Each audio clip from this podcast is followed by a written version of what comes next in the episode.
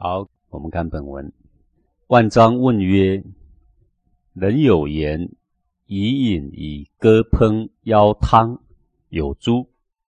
这个万章呢问孟子说啊，曾经有人这么说啊，以饮呢用他的厨艺呀，去取悦这个商汤啊，来换取一个官位可以做一做啊啊，有这个事情吗？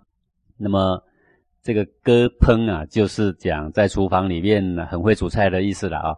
就说这个伊尹呢，很会煮菜。听说呢，他就是用他的这个厨艺呢，然后呢去煮东西，好想办法靠近这个汤。哎呀，这么好吃，结果汤呢很欣赏他，而后呢才让他做官。有这个事情吗？啊，那各位这个在问什么呀？如果我们以现在的观念来说，哎，一个人煮饭煮得好吃有什么不好啊？你看电视上不是有好多那个厨师吗？在那边煮菜煮得也很好啊啊。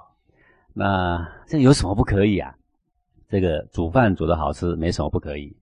但是呢，如果呢，用尽办法去钻营、去逢迎，以他的技艺去助长人的欲望，取容于人，而后呢，想办法去换取官位跟俸禄，这个呢，就是君子所不耻的地方了。那你说，那如果我？煮东西煮得好吃，结果汤呢很喜欢我，然后看我很有才干，然后呢就让我当官，这也不可以吗？他看你很有才干是看到什么呢？看到你会煮东西，那你就应该留在厨房。他如果看到你很会治国，然后让你治国，这也无不可。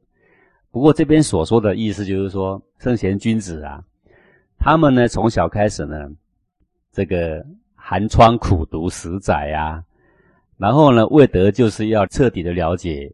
尧舜禹汤的圣王之道啊，究竟是什么东西？这个治国的根本大法，安民的根本大法是什么？然后呢，他们寒窗苦读，学得了这一生的这个技艺呀，而后呢，他们呢不会去钻营，不会去枉道而取荣啊，他们呢只会彰显出他们的文章、他们的才学，而后等看得懂的圣王呢来邀请他。等待天时啦，啊，这个守时安命啊，啊，就等待着呢，有看得懂的人呢来用它啦，而不会主动去钻营。那么钻不到呢，还想尽办法呢，然后去贴近这些君王，然后呢助长或者是用各种办法呢，让君王高兴，或者取悦于他的欲望，然后让他看到我，然后想办法跟小人一样呢，摇尾乞怜，然后。寻求一个性进的机会，如果是这样的话呢，就是一个君子所不耻的地方了哦。所以万章之所以这样问，问说有人说啊，说隐隐靠着他呢一手的好厨艺，想办法贴近了汤，然后呢让商汤注意到他哦，你煮的东西真好吃，给你一个官做吧，有这个事情吗？孟子曰：佛不然呐。他说没这个事。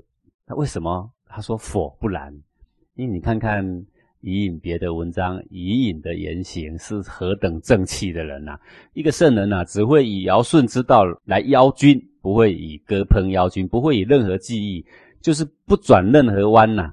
是尧舜之道呢，就是尧舜之道，看得懂就过来，看不懂就算了。啊，那个古圣先贤的气节就是这样的啊。所以呢，孟子断然说不是的，没这个事情。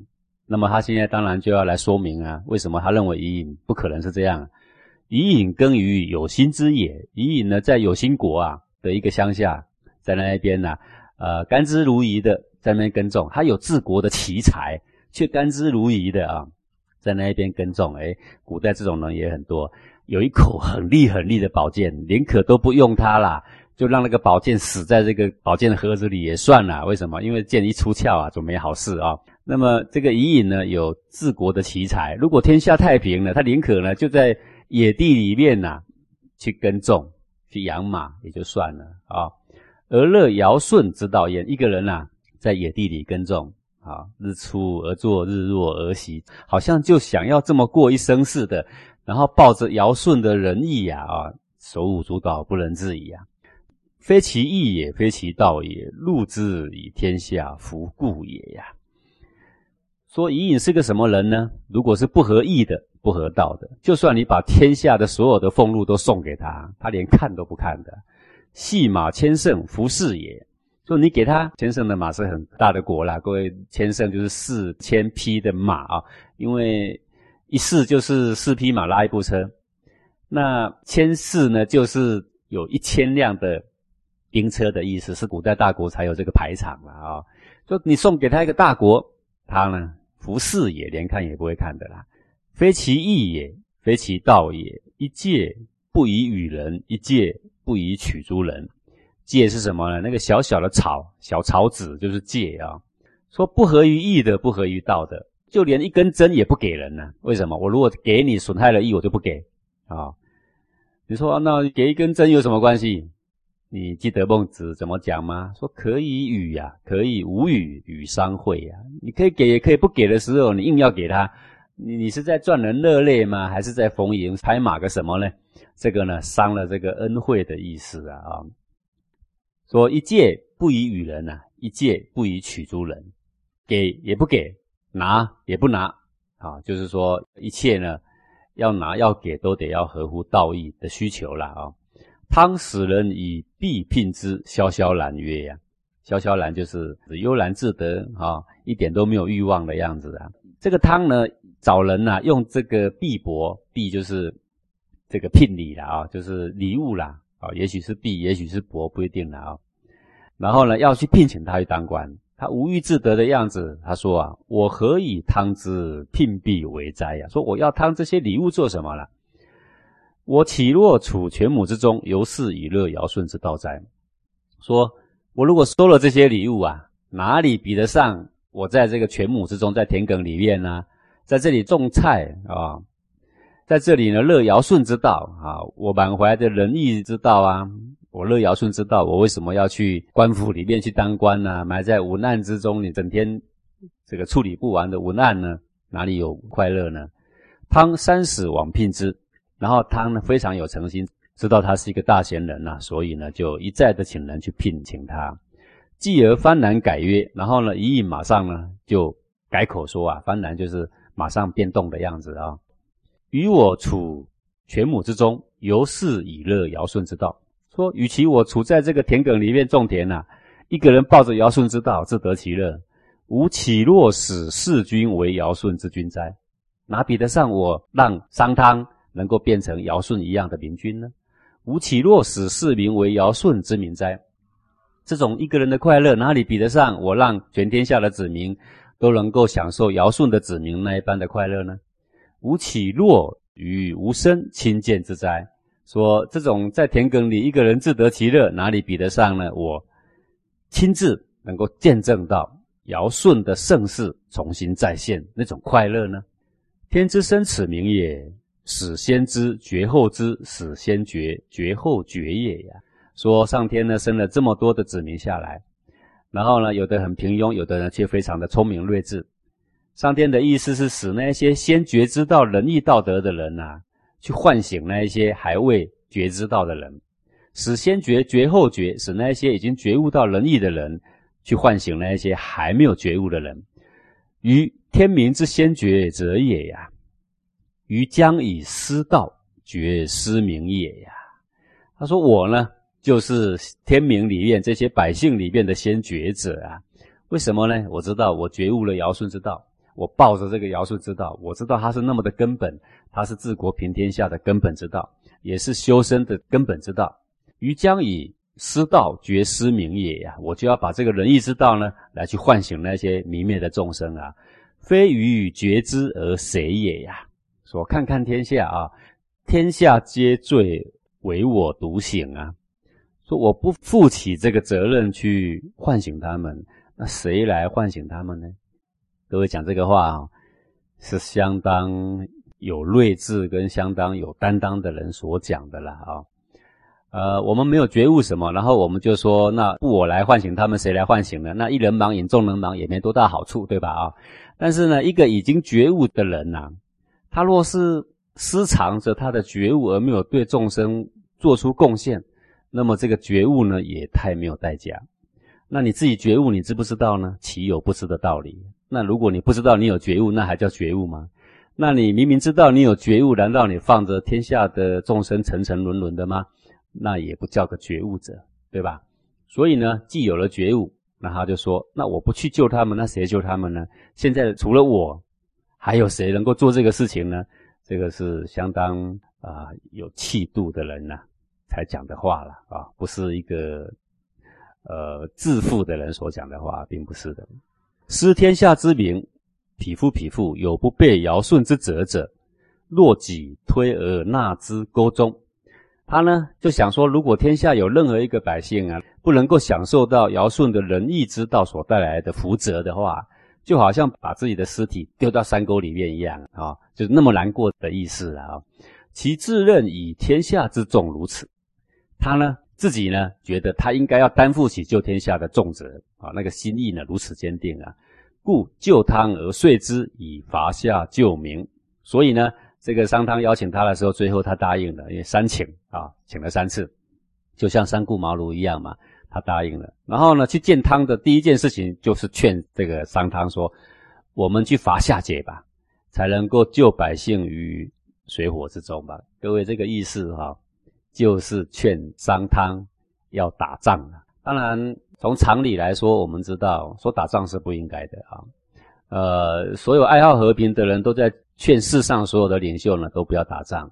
但是有一个情况是例外的，例外的就是像伊尹的时代，碰到夏桀如此的暴虐的时候，那个时候如果不打仗呢，反而叫做姑息养奸呐，反而你无视于百姓在水深火热之中，那个时候来劝和平，不叫慈悲啊，那个反而是一种残忍啊。所以这个古圣先贤学道啊。就是这么全变很灵活的。怎么样叫灵活呢？常道来说，应该是要和平。但是如果现在的情况异于常态，是非常暴虐的时代，那必须以暴制暴的时候，没有以暴不可能维护和平的时候，那个时候就以暴制暴吧。好，这个就是这个佛家也有讲嘛，没有霹雳手段，难显佛祖慈悲啊。所以这么样仁慈的遗隐，清廉的遗隐，上任的第一件事。就是跟商汤说：“我们打仗吧。”所以这个学道并不是不能用硬手段，有的时候需要用硬手段，但是常态来说是要以慈悲为怀的。那即使是不得已用硬手段，依然还是本着慈悲为怀的基本心态啊！吾未闻亡己而正人者也呀，况如己以正天下者乎？孟子说啊，说。我以上我举的这一些给你听啊，说伊尹啊，你送给他天下，他连看都不看的；你送给他一个千乘之国，他连看都不看的啦。他哪里会屈枉了自己，屈枉了尧舜之道，然后去想一个办法去贴近这个商汤，然后呢逢迎取悦于人，不可能干这个事情的。说啊，说我没有听过说啊，亡己而正人者，说自己先歪了还能够正人的吗？没这个事情的，何况是如己以正天下。啊，去屈辱了自己，把自己的正道全屈辱了，舍弃了尧舜之道，而用一个厨艺，这厨艺是什么？呃，烧个好吃的什么红烧蹄膀啊，红烧狮子头啊，然后让这个当堂吃的很高兴啊。不是说煮饭是小人行径，而是说如果你要治天下，却用这个手段，那真的是小人行径了啊！没有这种事情啊。圣人之行不同也，或远或近，或去或不去，归结其身而已。说圣人呐，他的行仪选择是不同的，或远或近，或者是他远离他的君，或者亲近他的君，或去或不去，或者呢他辞官，白白挥挥衣袖就走了，或者不去，或者他固守他的职守啊，归结其身而已。不论他怎么选择，最后他都是不缺损他自己的德性啊，他要让自己呢高风亮节，不论是远或近，去或不去。都是为了这个目的而已啦。吾闻其以尧舜之道邀汤，未闻以歌烹也。啊，这个就是孟子的答案。说我只听说啊，伊尹是用尧舜的仁义之道来取悦于汤，让汤非常心悦诚服的喜欢上尧舜之道，喜欢上爱民的仁政，而不听过说他以任何其他的手段。如果以任何其他手段去骗取的一个官位来做。不论他以后表现的好不好啦，就说以这个手段来骗取的一个官位来做，那这个呢叫做取悦逢迎啊，这个呢不是君子所为。隐训曰：天诛赵公，字穆公，正在自播。这个引训呢，是尚书的一个义篇啊，这个以引的训话啊，训词说的，说天诛赵公字穆公，说这个上天呐要诛灭了这个夏桀，那么暴虐无道的人，赵公那个公就是暴虐无道，天要诛灭了这个夏桀的暴虐无道，自穆公从夏桀的宫殿开始，这个事情要发生在穆公，就是夏桀的宫殿，正在自薄。这个商汤说：“我啊，正就是商汤自己说正啊，在是开始。这个薄呢是商汤的这个国都。商汤说我这个伐夏桀的计划始于伊尹在薄都所献给我的计策啊。老天爷要灭掉了夏桀，这个事情要发生在哪里呢？就在夏桀的宫殿里。我商汤什么时候决定的呢？就在伊尹在我的国都，在我的首都。”他来见我的时候给我的建议啊啊，好，从这里呢，呃，是在告诉我们说，批评啊，很多情况都会有的，古代也有，现代也有，只要你跟他是不同派别或不同的信仰，你总是想要找一点他的小小的毛病，或者是只要有一个漏洞可以钻，我们就想钻进去，然后把对方给击垮。就像这样，伊尹虽然是一个。伐夏救民的人啊，一个那么清廉的圣者，但是呢，后世渐传渐远的时候呢，就会有一些辩驳，有一些派别的不同，互相的坚持，而就想尽办法呢，要来造一些谣，或者伊尹真的很会煮东西吧？那么他就借这个机会呢，就说他是以这个厨艺呢来取悦于人呐，不是以尧舜之道。那么当了官之后，骗到了俸禄，而后如何如何，就是说。